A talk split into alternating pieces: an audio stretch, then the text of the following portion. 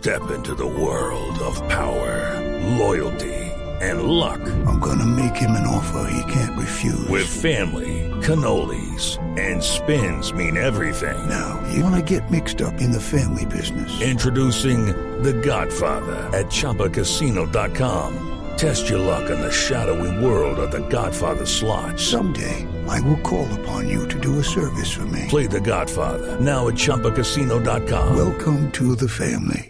No purchase necessary. VGW Group. Void where prohibited by law. 18 plus. Terms and conditions apply. En este año que termina se ha originado toda una controversia en Colombia en torno a la minería, en torno a la exploración y explotación de hidrocarburos y de minerales, porque por primera vez comenzaron a presentarse una suerte de consultas populares y de acuerdos en los municipios, en los consejos de esos municipios, para definir el futuro de la exploración y explotación de esos yacimientos. Y ha cambiado de una forma muy importante lo que venía ocurriendo. Cada uno tiene una posición, por supuesto. Hay organizaciones medioambientales de por medio, pero también hay mucho de política y también está otro punto de fondo que es el relacionado con las finanzas del Estado y también con el bienestar de las comunidades que viven cerca de esas zonas de exploración explotación minera que pueden decidir eventualmente cerrar la puerta con base en lo que hoy están las normas, pero que también podrían y es deber de los gobernantes decirles o saber de qué manera van a reemplazar esos recursos y de qué manera van a reemplazar esas oportunidades de empleo. Por eso hemos eh, invitado hoy, sábado 23 de diciembre, al director de la Agencia de Defensa Jurídica del Estado para hablar sobre ese punto, sobre cuánta plata deja de percibir el Estado y sobre cómo se han llevado esas consultas mineras y qué se ha hecho por otra parte para buscar concertaciones y, buscar lo mejor para la nación. Doctor Luis Guillermo Vélez, buenas tardes, bienvenido buenas, a Radar. Buenas tardes, Ricardo, un placer estar aquí eh, con ustedes y con todos los oyentes de Blue Radio. ¿De dónde surge el inicio de estas consultas? Porque anteriormente no las veíamos y ahora vemos una explosión de jornadas electorales en muchos municipios y también escuchamos el asunto de los acuerdos que se desarrollan en los consejos municipales. Sí, en el año 2014 eh, se dio una decisión por parte de la Corte, que nos parece una decisión bastante sensata y ponderada, eh, contenía una sentencia que se conoce como, como la sentencia C-123 del año 2014, en donde se dice que se debe dar una concertación entre la nación titular del subsuelo y las autoridades municipales que están encargadas de manejar el suelo, de administrar el suelo. Entonces se debe concertar el interés de la nación, de todos los colombianos, y también el interés de la comunidad que vive ahí, que va a vivir con las consecuencias de la explotación. Eh, esa decisión no gustó mucho originalmente, pero creemos que era una decisión bastante seria y ponderada eh, en su alcance. ¿Cómo funcionaba entonces en la práctica? En la, en la práctica, la concertación o antes? La concertación, cuando se conoce esta sentencia de la Corte. Entonces se debe llegar a un acuerdo eh, entre la comunidad, la autoridad municipal y la autoridad nacional para explotar un recurso del subsuelo y para establecer los costos que, que hay, eh, digamos, sobre el suelo de esa explotación. Es un proceso, digamos, de diálogo abierto eh, entre la nación, eh, eventualmente el inversionista y también las comunidades. Lamentablemente se dio un fallo en el año 2016, em, conocido como la sentencia de tutela 445, eh, relacionada con el caso de una consulta en el municipio de Pijao, en el departamento del Tolima, en donde ese parámetro de concertación se echó de lado se puso de lado.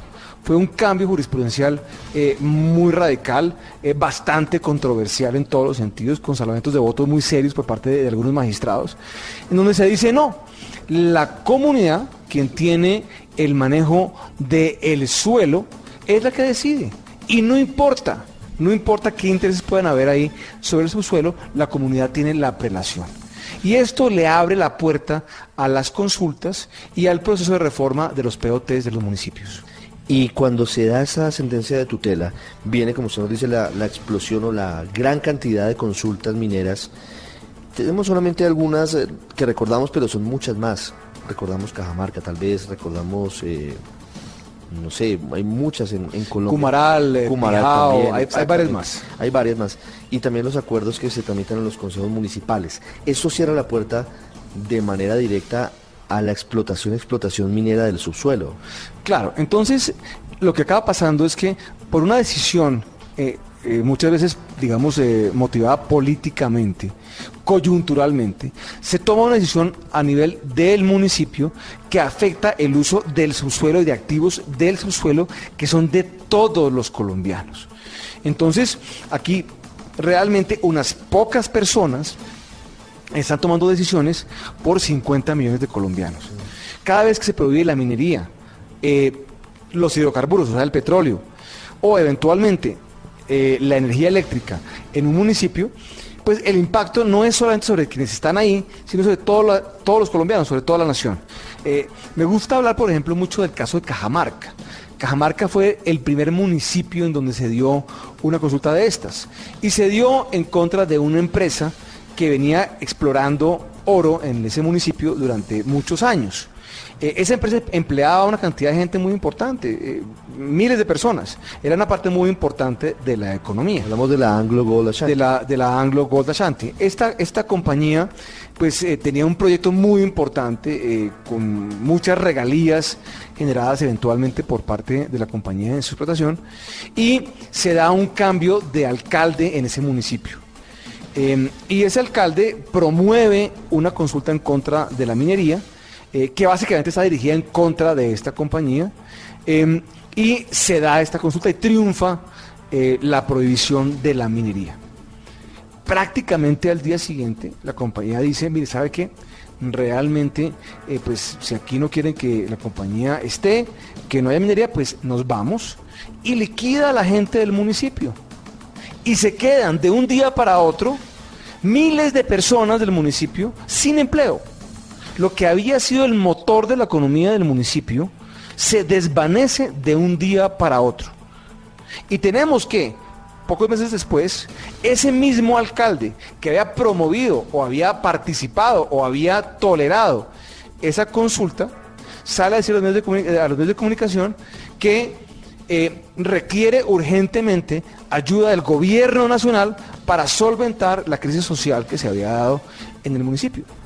Esto no es un debate de minería o agua, es que debe haber minería y agua. Y creo que eso es posible. De hecho, la minería, digamos, es una actividad que existe en pues, la mayoría de países del mundo. Eh, los países con más altos estándares ambientales del mundo, como por ejemplo Canadá, los países escandinavos, los europeos, eh, tienen, tienen minería. O sea, esto no es excluyente necesariamente.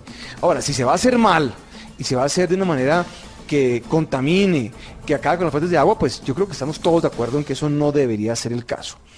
Eh, sin embargo, es una reflexión, y es que si prohibimos la minería legal, la formal, industrial, la que puede ser regulada, nada garantiza que en su reemplazo no tengamos minería ilegal, que es parte del drama. Porque esa minería ilegal sí nunca va a atender ningún tipo de consideración.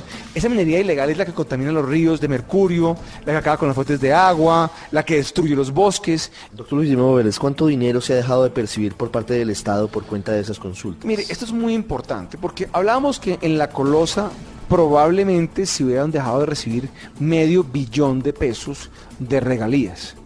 Pero eso es un tema en cierta medida teórico porque la mina nunca empezó. En lo que en donde ya hay minería, en los municipios donde se ha prohibido la minería, donde ya existía, se han esfumado, se han desaparecido 230 mil millones de pesos. Eso ya no se va a recibir. Es un detrimento patrimonial.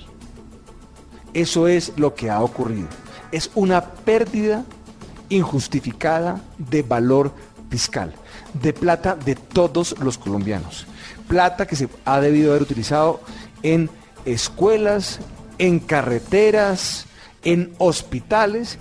Esa plata ya no va a estar. Pero también está el caso eh, muy eh, eh, dramático de Cumaral Meta, donde también se dio una consulta de estas, promovida por el alcalde. ¿Y sabe qué, Ricardo? Tenemos ahora otra nueva consulta. Se dio una consulta hace un par de meses donde se prohibió la minería. Y ahora hay una nueva propuesta de consulta. ¿Sabe para qué? ¿Para qué? Para revocar el mandato del alcalde. ¿Cuál es la solución de fondo que podría tener este asunto? Porque habría, de alguna manera, dos jurisprudencias de la Corte. Una la anterior que busca la concertación y la última que es la que dice que simplemente la comunidad decide sobre el subsuelo y sobre la explotación minera. Yo creo que la jurisprudencia de la Corte debe ser consistente y había sido consistente durante todo este tiempo. Eh, debe haber concertación de intereses eh, tanto de nación como de las eh, autoridades locales y de la gente en las comunidades. Em, yo creo que es importante que ojalá la Corte tenga la oportunidad de revisar esta jurisprudencia reciente que abrió esta caja de Pandora y volver nuevamente a esa línea que había tenido históricamente, que como le digo, había sido muy seria, muy considerada, muy protectora, protectora de- del, medio ambiente eh, eh, y de las comunidades, eh, y que permitía desarrollar una actividad minero y energética eh, bastante, digamos, sostenible. Pues, eh, doctor Luis Vélez, muchísimas gracias por estos minutos para el radar de Blue Radio para contarnos lo que está pasando con las consultas, con los acuerdos en los consejos municipales y lo que viene ahora, que es muy importante para este 2018. Muchas gracias. No, Ricardo, a usted y a todos los oyentes de Blue Radio por tenerme acá. Muy amables.